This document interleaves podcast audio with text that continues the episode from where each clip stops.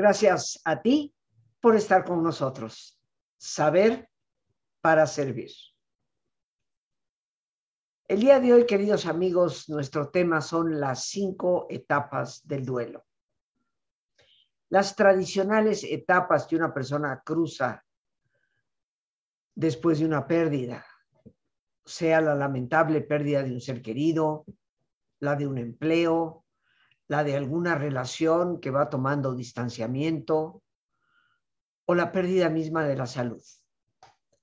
Pero creo que vale la pena, antes de hablar de estas cinco etapas, dar crédito a la persona que inició una investigación seria sobre ese proceso que el ser humano enfrenta cuando tiene que confrontarse directamente con la posibilidad de morir, o bien cuando los que estamos alrededor tenemos también que confrontar esa realidad de la pérdida que viene casi de manera inevitable.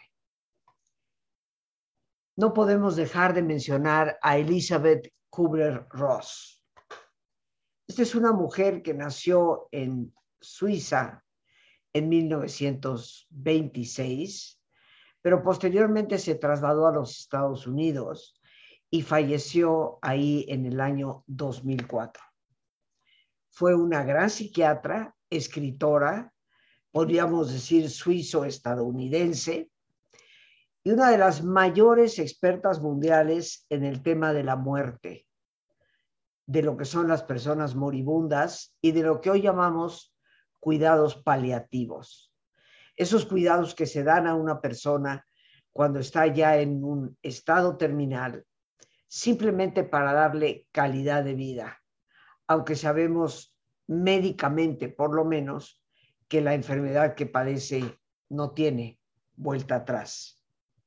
Elizabeth Kubler-Ross, pues nació como una trilliza, una de ellas de un comerciante suizo.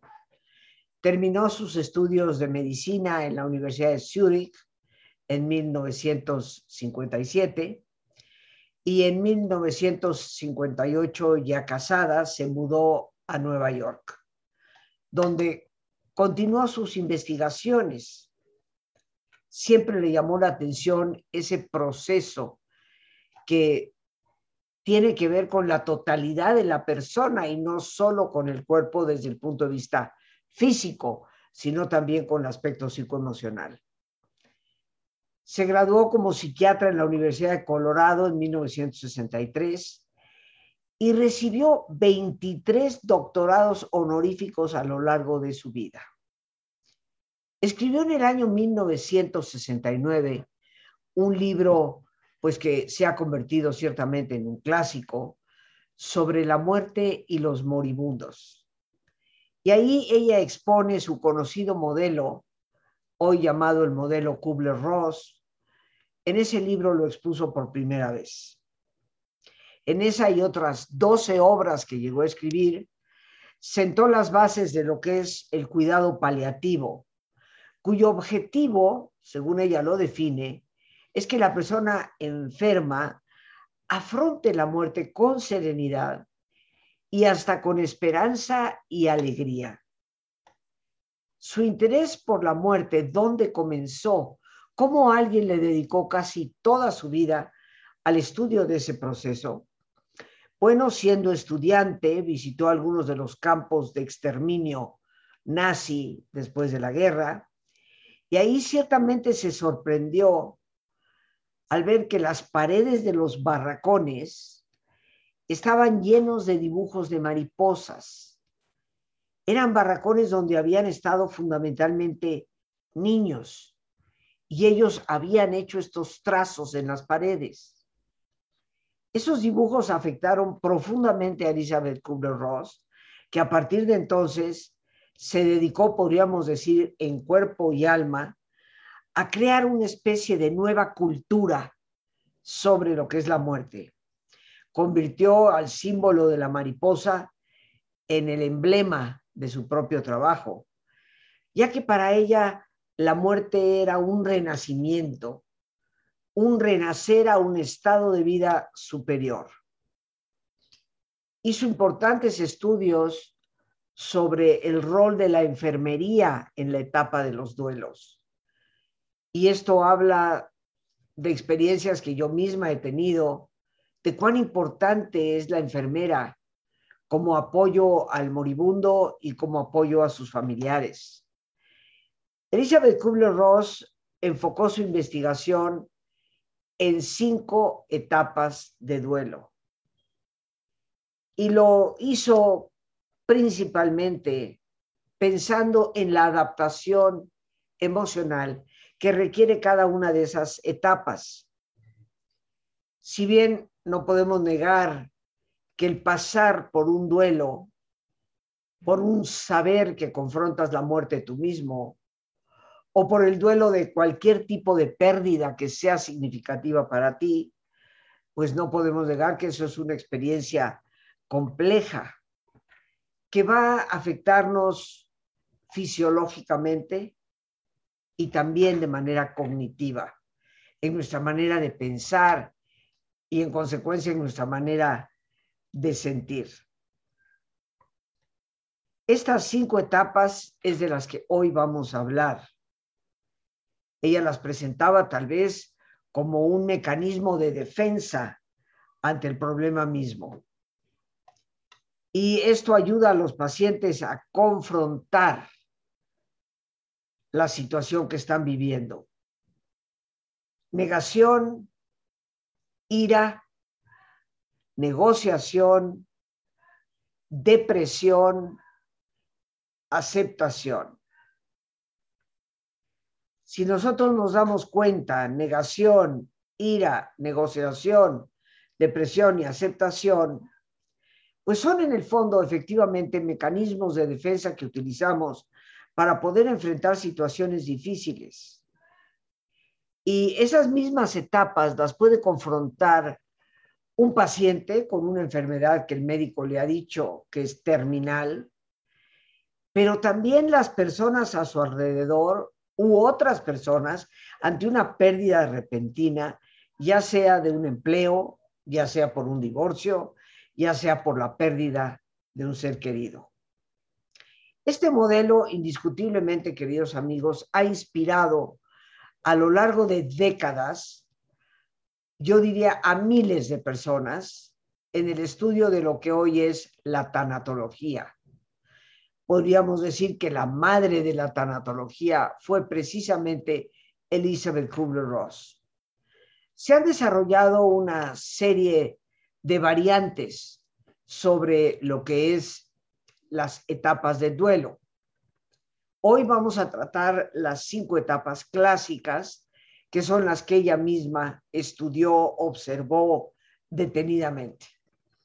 ¿Por qué llegó a estas cinco etapas? Como buena científica, el punto de partida es la observación. Acompañó a miles de personas en el estado final de su vida y pudo observar detenidamente, vamos a decir como experiencia de primera mano, el proceso por el cual iban pasando, desde el enfrentamiento que se da cuando se nos avisa de una pérdida, cuando se nos da un diagnóstico fatal, cuando el jefe nos dice, se cierra la empresa, no puedes continuar. En fin, cuando la pareja, pues resulta que no nos amaba tanto, ha decidido amar a otra persona. En cualquiera de esas situaciones, queridos amigos, vamos a enfrentar lo que es propiamente un duelo. La palabra duelo viene de doler y ese tipo de situaciones a todos nos duelen. Independientemente de estas cinco etapas que nos menciona Elizabeth Kubler-Ross, sobre las cuales hoy precisamente vamos a dialogar, podemos antecederlas por algo que hoy comúnmente se determina como el shock inicial, el impacto inicial, que precede a esas cinco etapas. Porque lo primero que una persona siente cuando un médico le da un diagnóstico de enfermedad terminal o enfermedad degenerativa es el impacto de escuchar que hay una amenaza definitiva para su vida o una amenaza indiscutible para su calidad de vida.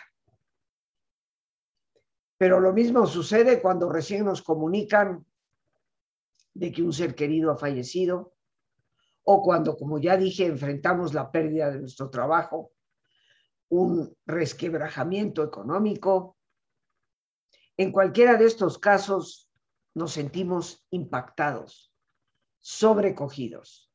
Y ese propio impacto es tan fuerte para algunas personas, tan choqueante, que les lleva inmediatamente a ejercer un primer mecanismo de defensa, que Kubler-Ross llamaría precisamente la primera etapa. Y esa primera etapa es la negación. Pero ¿cómo, doctor? Si yo realmente me siento bien. O sea, usted me está diciendo, yo, yo vine por una pequeña molestia, o vine inclusive porque mi esposo eh, o mi papá o, mi abuelita o un cercano amigo me dijo que sería bueno que me revisaran. Pero yo me siento bien. E insistimos en me siento bien a pesar del diagnóstico corroborado que nos están dando. La negación se presenta con frases como, esto no me puede estar pasando a mí. ¿Cómo? ¿Y por qué? No, no, no puede ser que esto me esté sucediendo. Creo que todos estamos familiarizados con ese tipo de expresiones, que lo que denotan es la defensa natural de nuestra psique para confrontar un impacto a veces tan brutal. No, es que no puede ser que haya fallecido, pero si lo vi apenas hace dos días. ¿Cómo? ¿Pero por qué, por qué cerró la empresa? Si tenía buenas ventas. Este proceso de negación, reitero, lo hemos vivido todos en muchas circunstancias, no solo la que compete a un duelo, sino cuando algo precisamente no encaja dentro de lo que nosotros teníamos visto, previsto y pensado como cierto es un mecanismo natural de la psique, de nuestra mente, para defenderse del dolor. La negación, queridos amigos, es solamente una defensa temporal para la persona, porque tarde que temprano la realidad nos confronta tal y como es. Y este sentimiento es generalmente reemplazado con una especie de sensibilidad a flor de piel, una sensibilidad hiper reactiva a las situaciones y a los individuos que nos rodean.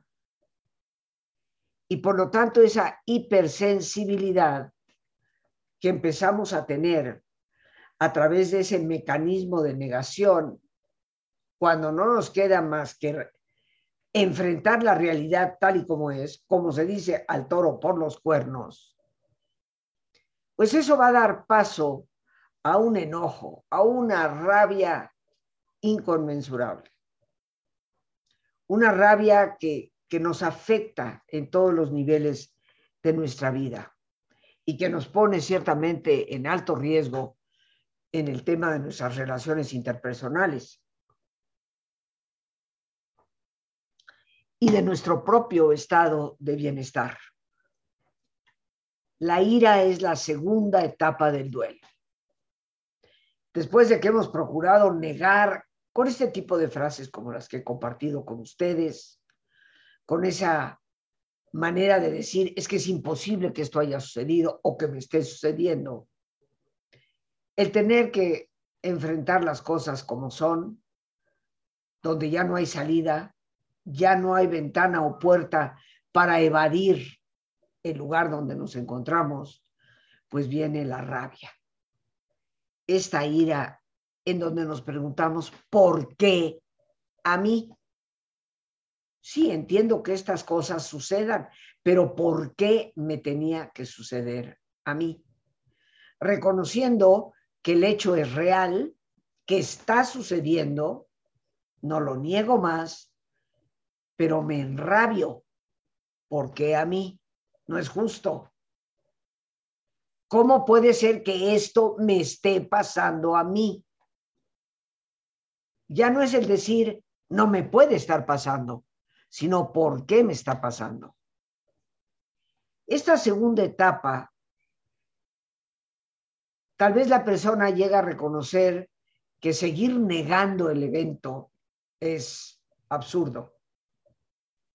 Pero debido a esta ira, esta hipersensibilidad, yo diría casi rabiosa, esta persona que lo padece, pues es difícil de ser cuidada, precisamente por su ira y curiosamente también por su envidia. Porque empieza a envidiar, aunque nunca lo diga, el por qué a otros no les ha pasado empieza a especular de aquella persona tan deshonesta, tan negativa, tan maldosa, ¿por qué no a ella en vez de a mí? ¿Por qué el otro tiene salud? ¿Por qué el otro sí puede disfrutar de un buen plato de comida y yo no? Entonces se va generando esta ira, esta envidia, que sin darnos cuenta y sin querer empieza a lastimar a las personas más cercanas. Cualquier individuo, cualquier persona que simboliza vida, energía, empieza a generarnos resentimiento, envidia, como dije hace unos momentos. Entonces, si nosotros mezclamos la ira normal de un enojo del por qué a mí junto con esa envidia y resentimiento de los otros que no están padeciendo lo mismo que yo, pues esto hace muy poco probable que me puedan cuidar porque no me dejo, porque ofendo a las personas. Y seguramente muchos de los que amablemente hoy nos escuchan han vivido en ciertos momentos con algunas personas la realidad de esa etapa. Y qué difícil se torna ayudar a alguien que parece estar perpetuamente enojado, que rechaza inclusive la ayuda a pesar de necesitarla enormemente. Y esto complica indiscutiblemente la manera de poder lidiar nosotros mismos, los que estamos fuera del diagnóstico, con la pérdida que se nos puede venir encima. De esa ira, de esa rabia, de ese enojo que la persona puede tener como una segunda etapa, Elizabeth Kubler-Ross observó que hay una tercera etapa, que es la negociación. Una etapa que a veces no transcurre en muchas personas, según lo que muchos también como tanatólogos hemos podido observar pero que en otros sí es muy evidente. Y empezamos a pedirle a ese poder superior, Diosito Santo, déjame vivir por lo menos, por lo menos hasta que mis hijos se, se estén graduando y los vea yo que emprenden su propio camino. Haré cualquier cosa que tú me pidas por un par de años más. Esta etapa, queridos amigos, involucra esa esperanza de que podemos de alguna manera posponer, retrasar el evento. Mi propia muerte ante el diagnóstico que me han dado o que puedo retrasar o posponer la muerte de un ser querido o la pérdida de cualquier otra cosa. Usualmente la negociación Pues es por porque el otro no muera, porque mi vida se extienda, porque ojalá la empresa pueda reabrir y yo pueda retomar el trabajo. Y esa negociación invariablemente se toma con un poder superior, porque sabemos que los poderes que hay aquí no nos pueden resarcir por lo que estamos perdiendo. Y lo hacemos ofreciendo algo a cambio una forma de vivir más reformada, más adecuada, más comprometida con la religiosidad que cada uno de nosotros practique.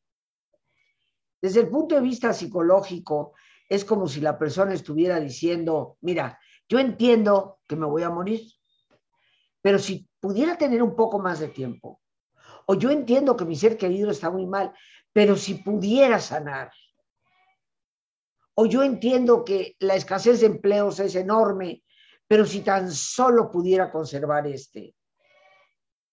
Yo entiendo que a veces nos confundimos, pero si tan solo mi pareja y yo pudiéramos retomar el camino. Ese si tan solo nos lleva a tratar de hacer algo a cambio de. Convertimos, como yo he dicho, a nuestro buen Dios en una especie de comerciante. Yo te doy para que tú me des. Cuando realmente para los que somos, creo yo, verdaderos creyentes, a Dios no hay que comprarlo. Dios nos ama gratuitamente. Pero es efectivamente una etapa por la que cruzamos en muchas ocasiones de la vida. Esa etapa nos va a llevar eventualmente a la realidad de que no hay negociación posible y entramos en lo que Elizabeth Kubler-Ross llama depresión. Aunque yo no estoy completamente de acuerdo con ese título dado a esa etapa. Y eso es parte de lo que estaré compartiendo con ustedes en el taller que próximamente voy a impartir las luces de la sombra. Porque hay otras formas y maneras de contemplar las etapas del duelo. Pero de eso, ¿qué te parece si seguimos conversando después de nuestro ejercicio de relajación? La parte medular de nuestro programa. Así que te invito a que te pongas cómodo y si te es posible hacer el alto completo, el alto total, qué mejor que cerrar tus ojos. En una posición cómoda, con tus ojos cerrados, toma conciencia de tu respiración, del entrar y el salir del aire en tu cuerpo. Imagina cómo al inhalar, así como llevas oxígeno a tus células, inhalas también serenidad para tu mente.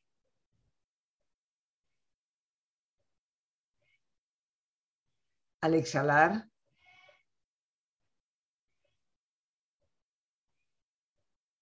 así como tu cuerpo se libera de toxinas, imagina cómo en ese aire que sale también te liberas de todas las presiones y todas las tensiones.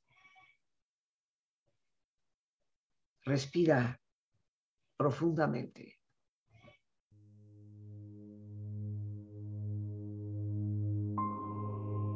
y relaja tu cuero cabelludo. Todos los músculos que cubren tu cabeza.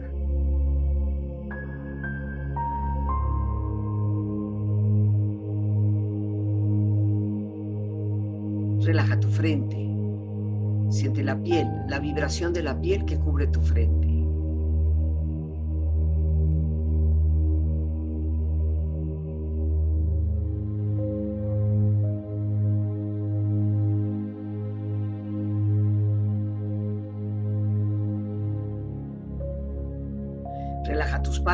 Los tejidos que rodean tus ojos.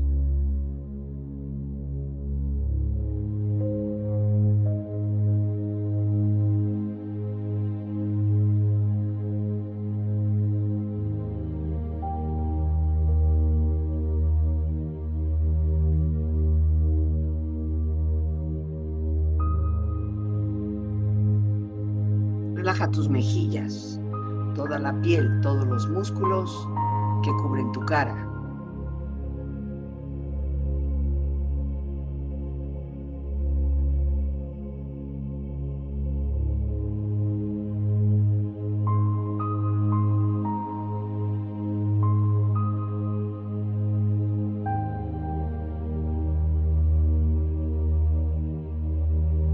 Relaja tu cuello y tu garganta.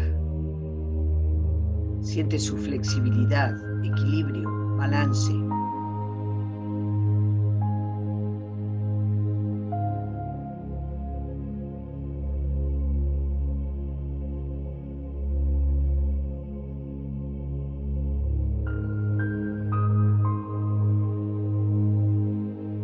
Relaja tus hombros, brazos y manos, así como tu espalda. Siente una agradable sensación que relaja todos los músculos en estas partes de tu cuerpo.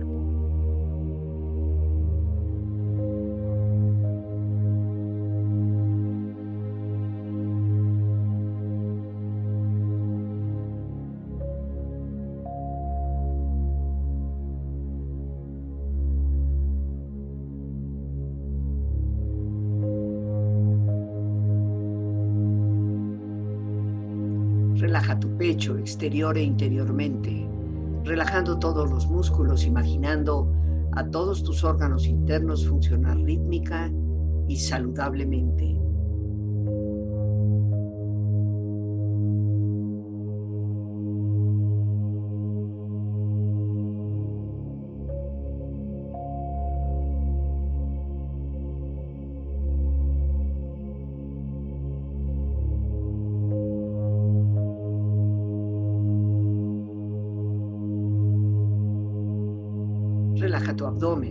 Exterior e interiormente, relajando todos los músculos, imaginando a todos tus órganos internos funcionar rítmica y saludablemente.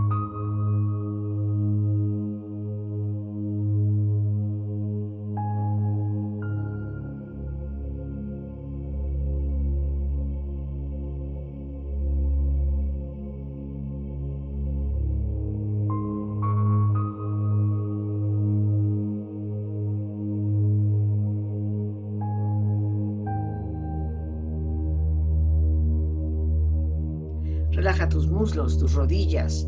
Siente la piel, la vibración de la piel que cubre estas partes de tu cuerpo.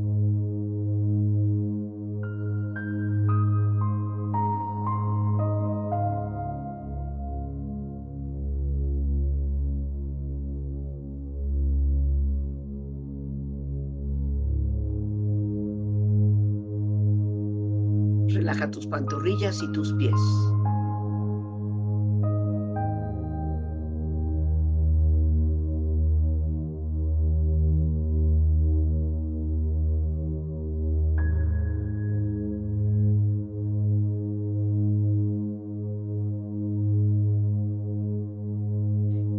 Cuerpo profundamente relajado, proyecta en tu mente la imagen de un lugar ideal para el descanso.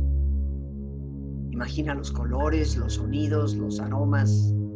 Es una escena de belleza y paz. Siente estar ahí.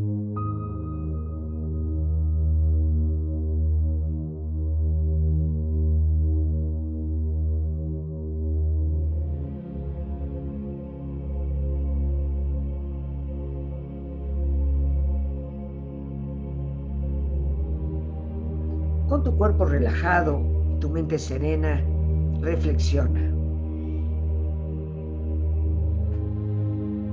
Extrañar no es estar vacío,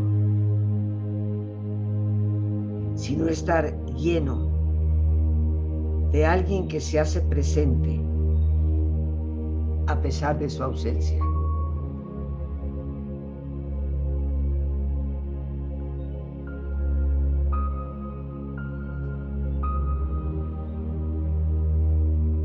Es mediante la actualización y la expresión de los sentimientos que la persona en duelo se puede sentir aliviada y liberada.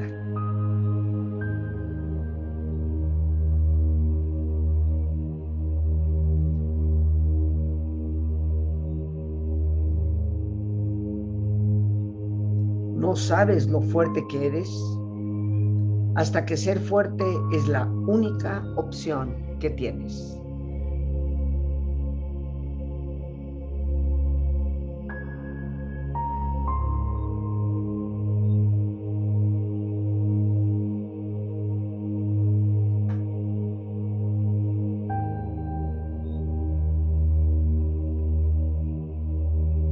Con tu cuerpo relajado y tu mente serena,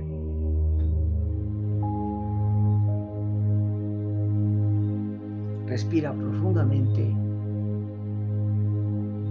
Relájate bien. Empieza lentamente a estirarte. Brazos, manos, piernas y pies, moviendo tu cuello, bostezando si lo deseas, haciendo que tu cuerpo retome su nivel de actividad habitual hasta muy lentamente abrir tus ojos. Ojos abiertos, bien despierto, muy a gusto, bien descansado y en perfecto estado de salud, sintiéndote mejor que antes. Bien amigos, pues ya de regreso de esta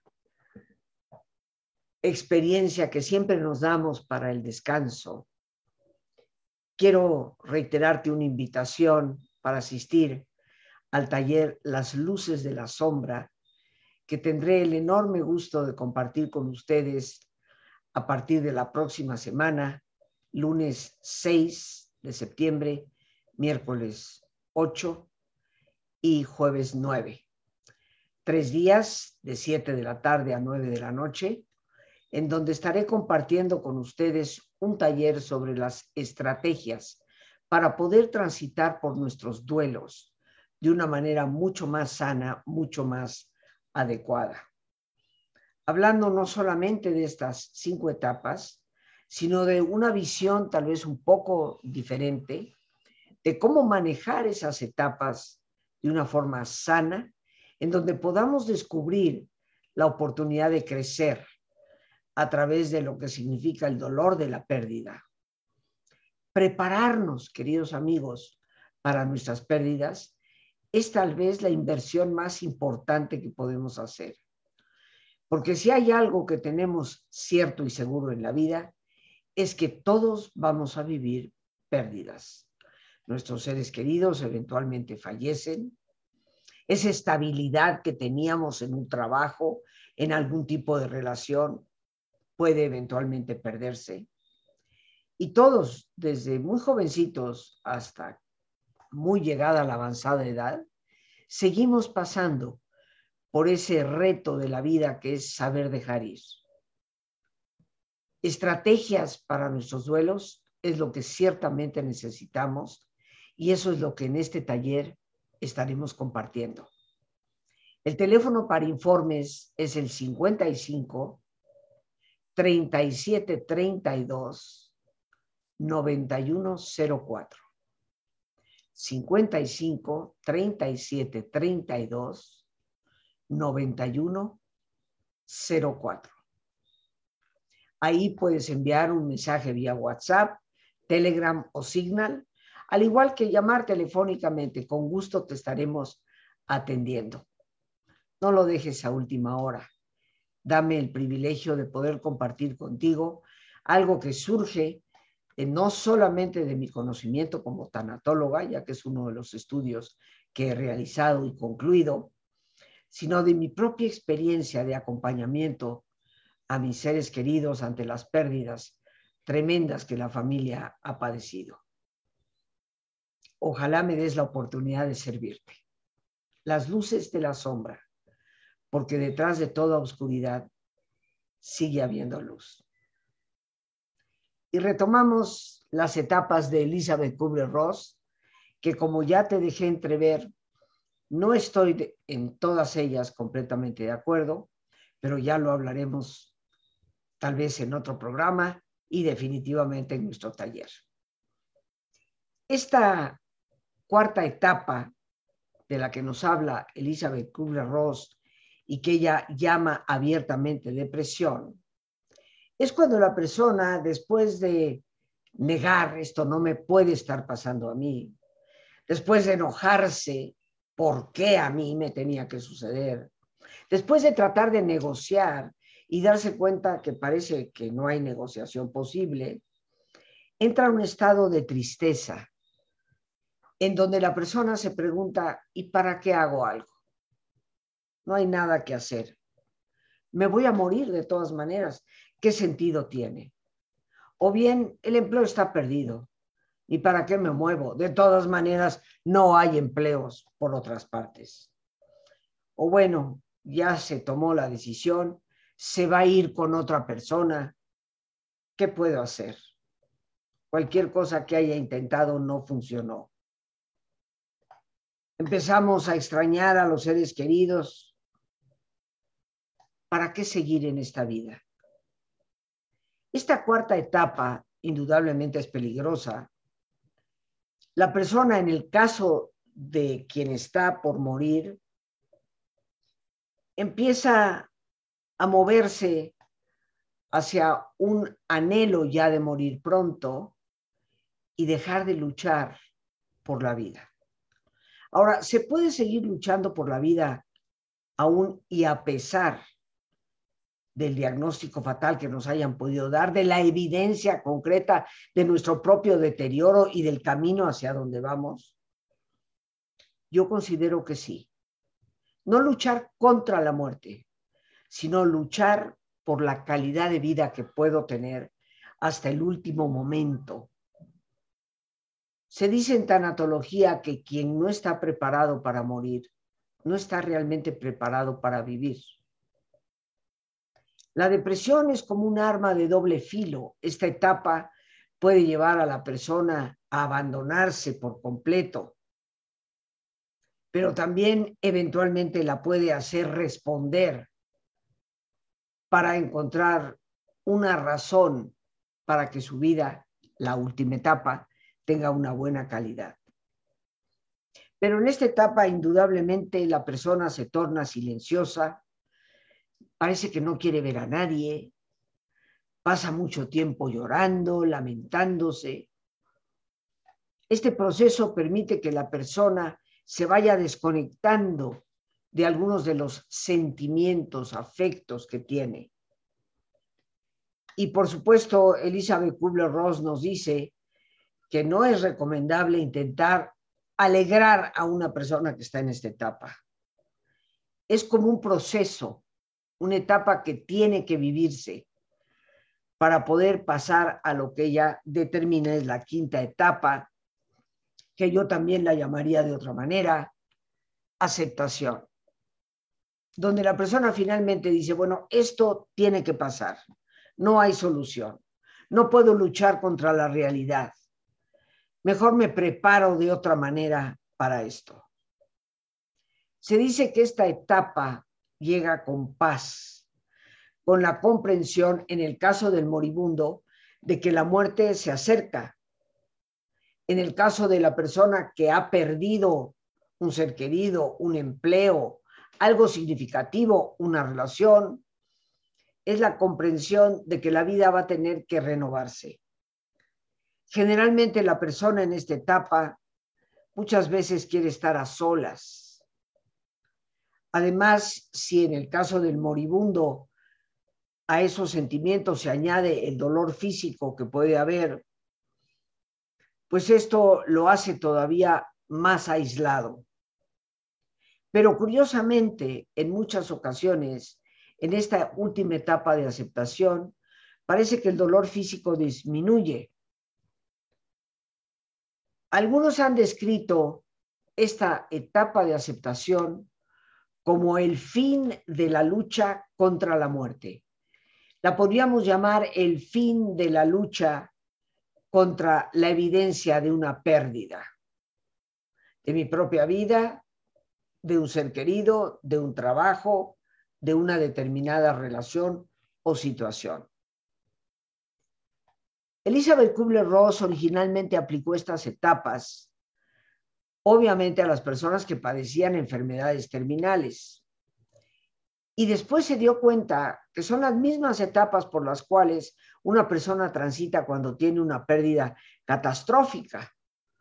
Sus ingresos se caen, su libertad como suele suceder en algunos países donde la persona queda atrapada injustamente en una prisión. Y esto puede incluir eventos significativos en nuestra vida. Todos mis queridos amigos, como dije hace un momento, todos vamos a cruzar por momentos de pérdida en la vida, ya sea de un ser querido, de una situación económica, de un empleo, de la salud, de una amistad, de una relación de pareja, de un hijo que simplemente se casa y se va, inclusive hoy en día a otro país. Son duelos que tenemos que saber manejar y existen estrategias efectivas hay que saber prepararnos para lo que será inevitable. Por eso espero que me des el privilegio de servirte y me acompañes a partir del próximo lunes 6 de septiembre en nuestro taller Las Luces de la Sombra. Por hoy, queridos amigos, las gracias a Dios por este espacio que nos permite compartir. Las gracias a nuestra extraordinaria productora Lorena Sánchez y a ti, el más importante de todos. Una vez más, gracias. Muchísimas gracias por tu paciencia al escucharme y por ayudarme siempre a crecer contigo. Que Dios te bendiga.